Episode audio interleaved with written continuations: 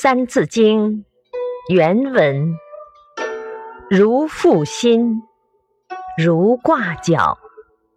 身虽劳，犹苦卓。解释：汉朝的朱买臣以砍柴维持生活，每天边担柴边读书。